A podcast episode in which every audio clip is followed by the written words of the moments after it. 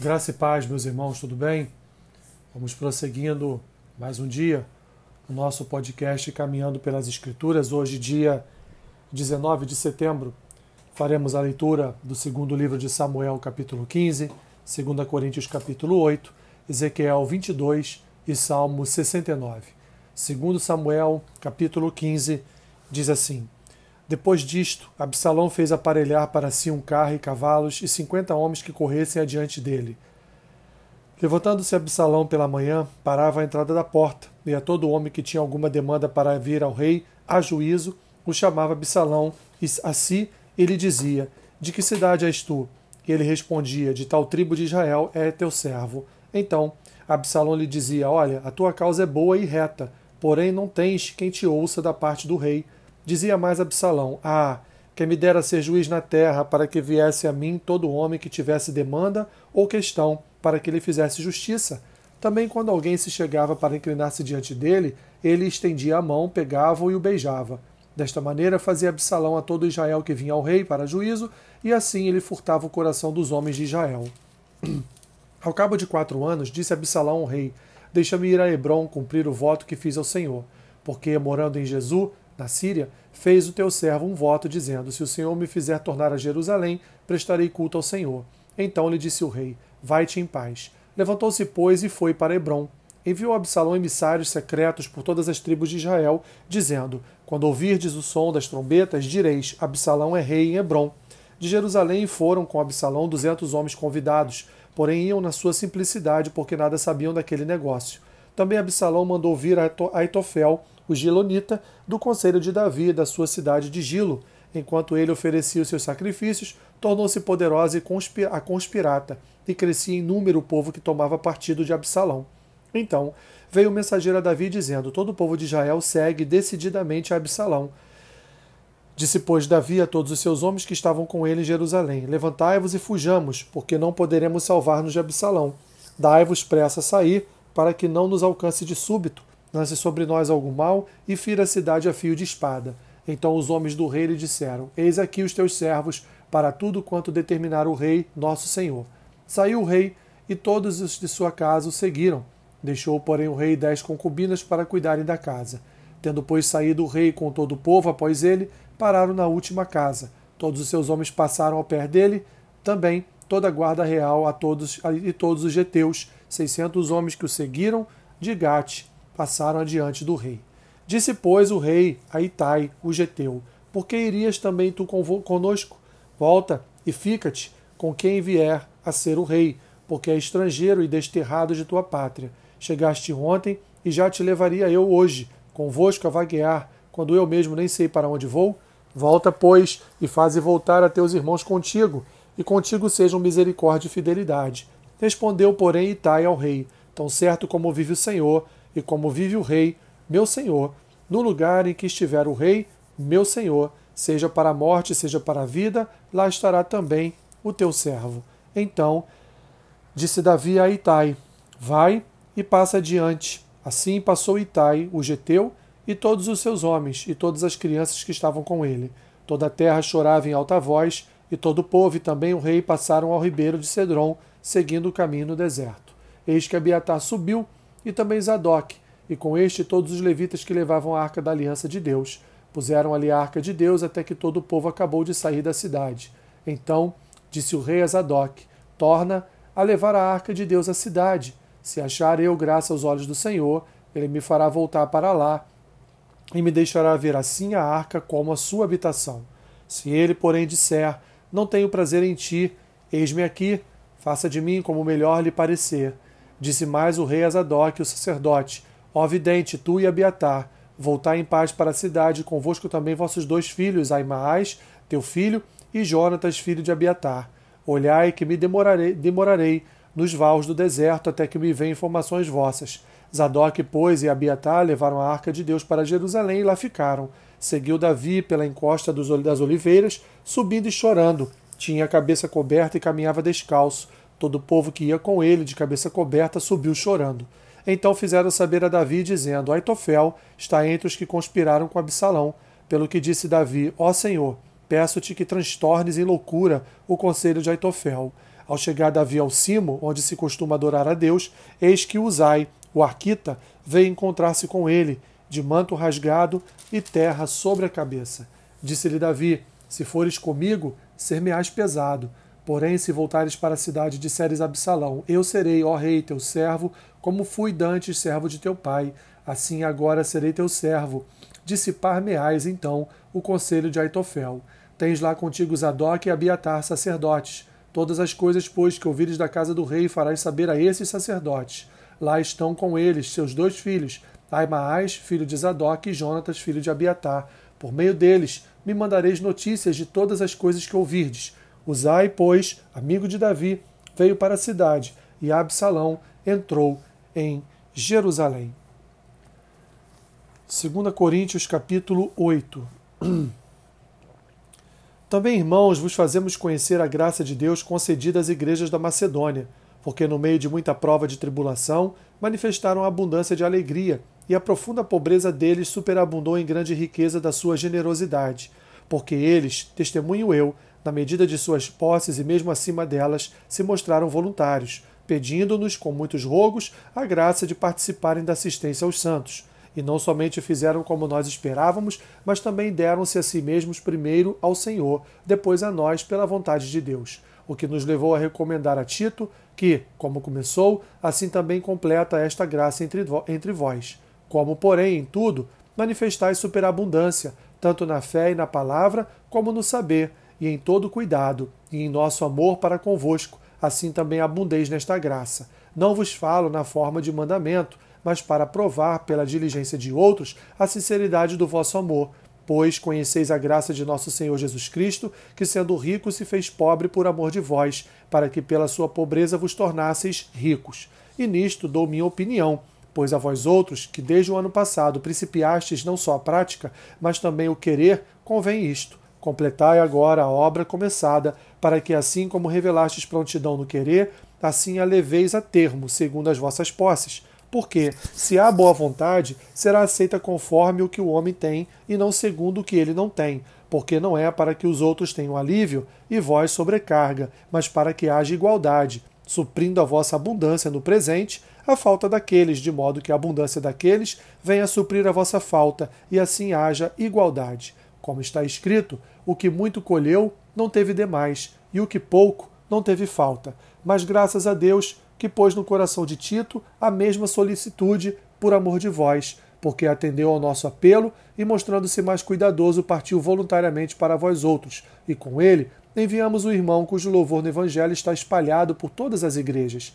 E não só isto, mas foi também eleito pelas igrejas para ser nosso companheiro no desempenho desta graça ministrada por nós, para a glória do próprio Senhor e para mostrar a nossa boa vontade, evitando assim que alguém nos acuse em face desta generosa dádiva administrada por nós, pois o que nos preocupa é procedermos honestamente, não só perante o Senhor, como também diante dos homens. Com eles, enviamos nosso irmão, cujo zelo, em muitas ocasiões e de muitos modos, temos experimentado. Agora, porém, se mostra ainda mais zeloso pela muita confiança em vós. Quanto a Tito, é meu companheiro e cooperador convosco Quanto a nossos irmãos, são mensageiros das igrejas e glória de Cristo. Manifestai, pois, perante as igrejas, a prova do vosso amor e da nossa exultação a vosso respeito na presença destes homens. Ezequiel capítulo 22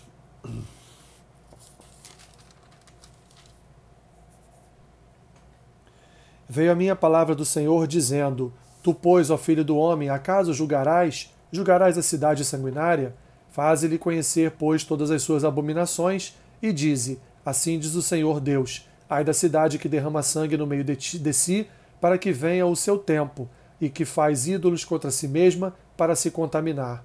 Pelo teu sangue, por ti mesma derramado, tu te fizeste culpado, e pelos teus ídolos, por ti mesma fabricados, tu te contaminaste e fizeste chegar o dia do teu julgamento e o término de teus anos por isso, eu te fiz objeto de opróbrio das nações e de escárnio de todas as terras. As que estão perto de ti e as que estão longe escarnecerão de ti, ó infamada, cheia de inquietação. Eis que os príncipes de Israel, cada um segundo o seu poder, nada mais intentam senão derramar sangue. no meio de ti desprezam o pai e a mãe, praticam extorsões contra o estrangeiro e são injustos para com o órfão e a viúva. Desprezaste as minhas coisas santas e profanaste os meus sábados. Homens caluniadores se acham no meio de ti, para derramarem sangue no meio de ti. Comem carne sacrificada nos montes e cometem perversidade. No teu meio descobrem a vergonha de seu pai e abusam da mulher no prazo da sua menstruação. Um comete abominação com a mulher do seu próximo, o outro contamina torpemente a sua nora, e outro humilha no meio de ti a sua irmã, filha de seu pai. No meio de ti aceitam subornos para se derramar sangue, usura e lucros tomaste, extorquindo, exploraste o teu próximo com extorsão, mas de mim te esqueceste, diz o Senhor Deus. Eis que bato as minhas palmas com furor contra a exploração que praticaste, e por causa da tua culpa de sangue que há no meio de ti. Estará firme o teu coração? Estarão fortes as tuas mãos nos dias em que eu vier a tratar contigo? Eu, o Senhor, o disse e o farei. Espalhar-te-ei entre as nações e te dispersarei em, toda, em outras terras, e porei termo à tua imundícia. Serás profanada em ti mesma, à vista das nações, e saberás que eu sou o Senhor. Veio a mim a palavra do Senhor, dizendo: Filho do homem, a casa de Israel se tornou para mim escória. Todos eles são cobre, estanho, ferro e chumbo no meio do forno. Em escória de prata se tornaram. Portanto, assim diz o Senhor Deus: Pois que todos vós vos tornastes em escória, eis que vos ajuntarei no meio de Jerusalém, como se ajuntam a prata e o cobre, e o ferro, e o chumbo, e o estanho no meio do forno, para assoprar o fogo sobre eles, a fim de se fundirem. Assim vos ajuntarei na minha ira e no meu furor, e ali vos deixarei e fundirei. Congregar-vos-ei e assoprarei sobre vós o fogo do meu furor, e sereis fundidos no meio de Jerusalém. Como se funde a prata no meio do forno, assim sereis fundidos no meio dela.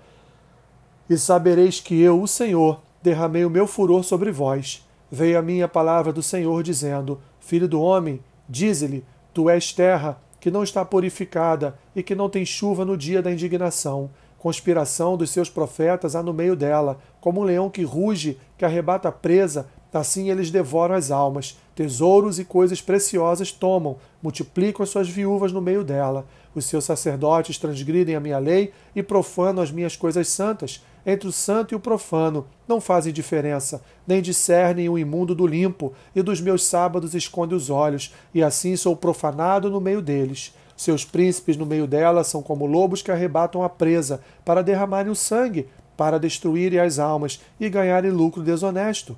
Os seus profetas lhes encobrem, encobrem isto com val por visões falsas, predizendo mentiras e dizendo: Assim diz o Senhor Deus, sem que o Senhor tenha falado. Contra o povo da terra praticam extorsão, andam roubando, fazem violência ao aflito e ao necessitado, e ao estrangeiro oprimem sem razão. Busquei entre eles um homem que tapasse o muro e se colocasse na brecha perante mim, a favor desta terra, para que eu não a destruísse, mas a ninguém achei. Por isso, eu derramei sobre eles a minha indignação, com o fogo do meu furor os consumi, fiz cair-lhes sobre a cabeça o castigo do seu procedimento, diz o Senhor Deus. Salmo 69 Salva-me, ó Deus, porque as águas me sobem até a alma. Estou atolado em profundo lamaçal, que não dá pé. Estou nas profundezas das águas e a corrente me submerge. Estou cansado de clamar. Secou-se-me a garganta. Os meus olhos desfalecem de tanto esperar por meu Deus. São mais que os cabelos de minha cabeça os que sem razão me odeiam. São poderosos os meus destruidores, os que com falsos motivos são meus inimigos. Por isso, tenho de restituir o que não furtei. Tu, ó Deus, bem conheces a minha estultice e as minhas culpas não te são ocultas. Não sejam envergonhados por minha causa os que esperam em ti. Ó Senhor, Deus dos exércitos, nem por minha causa sofram vexame os que te buscam, ó Deus de Israel. Pois tenho suportado afrontas por amor de ti, e o rosto se me encobre de vexame. Tornei-me estranho a meus irmãos e desconhecido aos filhos de minha mãe, pois o zelo de tua casa me consumiu e as injúrias dos que te ultrajam caem sobre mim. Chorei em jejum está a minha alma, e isso mesmo se me tornou em afrontas, pois um pano de saco por veste e me tornei objeto de escárnio para eles. Tagarelam sobre mim os que à porta se assentam, e sou motivo para cantigas de beberrões. Quanto a mim, porém, Senhor, faço a ti, em tempo favorável, a minha oração. Responde-me, ó Deus, pela riqueza da tua graça, pela tua fidelidade em socorrer. Livra-me do tremedal, para que não me afunde, seja eu salvo dos que me odeiam e das profundezas das águas. Não me arraste a corrente das águas, nem me traga a voragem, nem se feche sobre mim a boca do poço. Responde-me, Senhor, pois compassiva é a tua graça, volta-te para mim, segundo a riqueza das tuas misericórdias. Não escondas o rosto do teu servo, pois estou atribulado. Responde-me depressa, aproxima-te de minha alma e redime-a. Resgata-me por causa dos meus inimigos. Tu conheces a minha afronta, a minha vergonha e o meu vexame. Todos os meus adversários estão à tua vista. O opróbrio partiu o coração e desfaleci. Esperei por piedade, mas debalde por consoladores e não os achei. Por alimento me deram fel e na minha sede me deram a beber vinagre. Sua mesa torne-se-lhes diante deles um laço e a prosperidade em armadilha. Obscureçam-se-lhes os olhos, para que não vejam, e faze que sempre lhes vacile o dorso. Derrama sobre eles a tua indignação e que o ardor da tua ira os alcance. Fique deserta sua morada, e não haja quem habite as suas tendas, pois perseguem a quem tu feriste e acrescentam dores àquele a quem golpeaste. Soma-lhes iniquidade a iniquidade, e não gozem da tua absolvição. Sejam riscados do livro dos vivos e não tenham registro com os justos. Quanto a mim, porém, amargurado e aflito, ponha-me o teu socorro, ó Deus, em alto refúgio. Louvarei cântico, com cânticos o nome de Deus, exaltá-lo-ei com ações de graças. Será isso muito mais agradável ao Senhor do que um boi ou um novilho com chifres e unhas. Vejam isso os aflitos e se alegrem. Quanto a vós outros que buscais a Deus, que o vosso coração reviva, porque o Senhor responde aos necessitados e não despreza os seus prisioneiros. Louvam nos céus e a terra, os mares e tudo quanto neles se move, porque Deus salvará Sião e edificará as cidades de Judá, e ali habitarão e hão de possuí-la. Também a descendência dos seus servos a herdará, e os que lhe amam o nome nela habitarão. Que Deus te abençoe rica e abundantemente. Amém.